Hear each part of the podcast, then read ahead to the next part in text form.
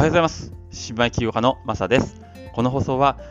家業を辞めてゼロからビジネスを作り、最終的には時間と場所に縛られない自由な生活を目指している僕の日々のあれこれをお話ししている番組です。はい。えー、っと、今日が、えー1月の25日火曜日ですね。皆さんいかがお過ごしでしょうか。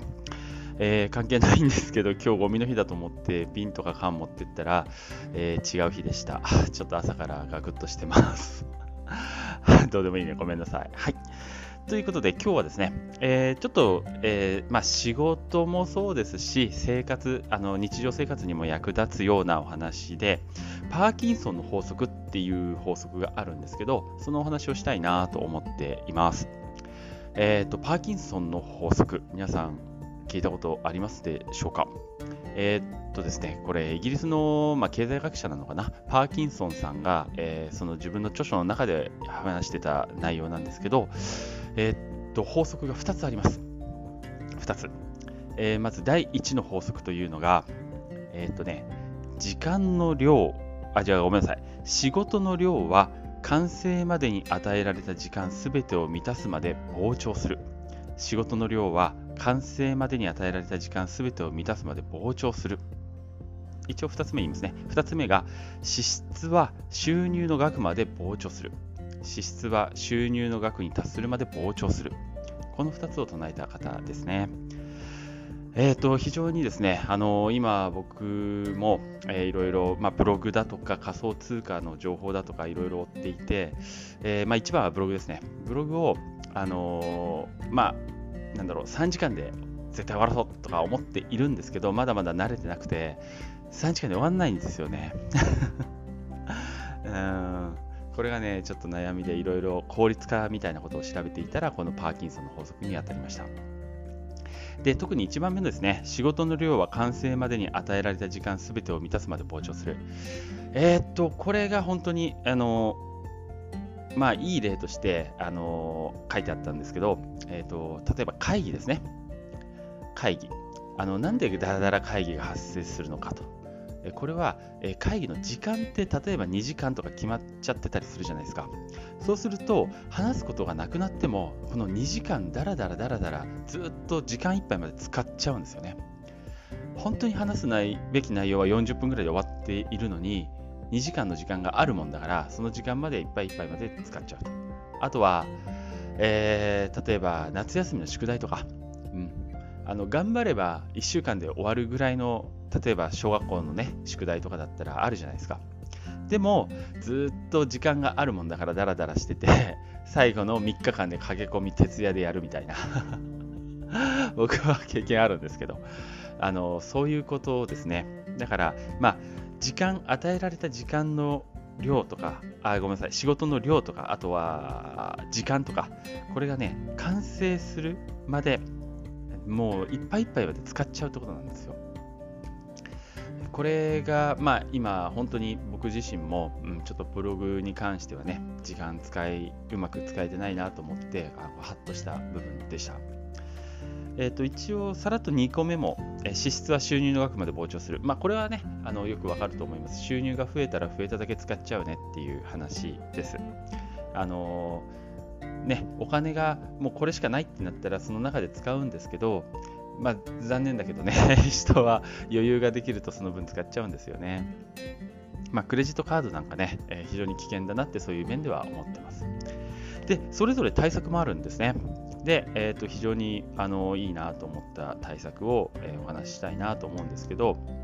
まあ、これ日常的に皆さんやられてるかもしれないけど、この第一の法則、仕事の量は完成までに与えられた時間すべてを満たすまで膨張する。あのあればあるほど時間使っちゃうっていう、これに対しての対策は、あのそのパーキンソンの法則を逆逆手に取る方法方法ですね。つまり、えーと、1時間かかるって自分では思っている仕事があったら、これを20分でやるみたいな感じでもう短い時間の目標設定にしちゃうってことですね。そうすると、えー2時間しか、あごめんなさい、20分しかないもんだから、もうそこで頑張ってやるわけですよ。ありませんかね？あの意外とこの、これもう無理よ、明日までこの仕事無理よみたいな仕事が降ってきたときに、なんかめちゃくちゃ頑張ったら、あできちゃったみたいなそんな経験って多分誰でもあると思うんですよね。だから与えられた時間全てを満たすまで膨張するわけなので与えられてる時間が初めから少なければその少ない量でなんとか頑張っちゃうわけです。これですよね。まあ当たり前のこと言ってるんだな。当たり前のこと言ってるけども。えー、そういう時間設定、目標設定、つまり、えーと、自分の見積もりよりも少し、えー、削った形の目標設定をするっていうのが、まあ、いいのかなってなんか思いました。あと、2つ目の支出あ収入は支出か、支出は収入の額まで膨張するっていうものに関しては、これは僕は実は日常的にやもうすでにやってたんですけど、えーと、収入が増えてもね、同じ生活水準を保つために、もう初めから、えー、天引きしちゃうあの貯金分はもうないものとして先にお給料が入ったらすぐ抜いちゃう。で抜いた残ったお金で生活するというような形ですね。例えば、えーと、そう40万円例えばね収入が40万円あったとしたらもう頭の20万円を、えー、給料入った瞬間にもう積み立てしちゃうとか、えー、別口座に移しちゃうと。で残った20万円で生活するみたいな。まあ、そういうイメージですね。これね、本当あればあるほどお金使っちゃうんでね、あのぜひ、あのぜひ あの、ちょっと気をつけたいなと思っています。はい、えー、ということで、えー、ちょっといかがだったでしょうか。まあ、今日は僕がちょっと普段悩んでて、そして、えー、あこれいいなと思った、えー、パーキンソンの法則についてお話ししてみました。えーと、最後にちょっとだけまとめると、パーキンソンの法則の第一法則っていうのは、時間の量は完成までに与えられた時間すべてを満たすまで膨張するということ。あと2つ目、パーキンソンの法則2つ目、えー、支出は収入額に達するまで膨張する。えー、まあ、あればあるほど使っちゃうねっていうことですね。なので、えー、ぜひちょっとその辺は戒めて、えー、頑張っていきましょう。はい。ということで、えー、今日も最後まで聞いてい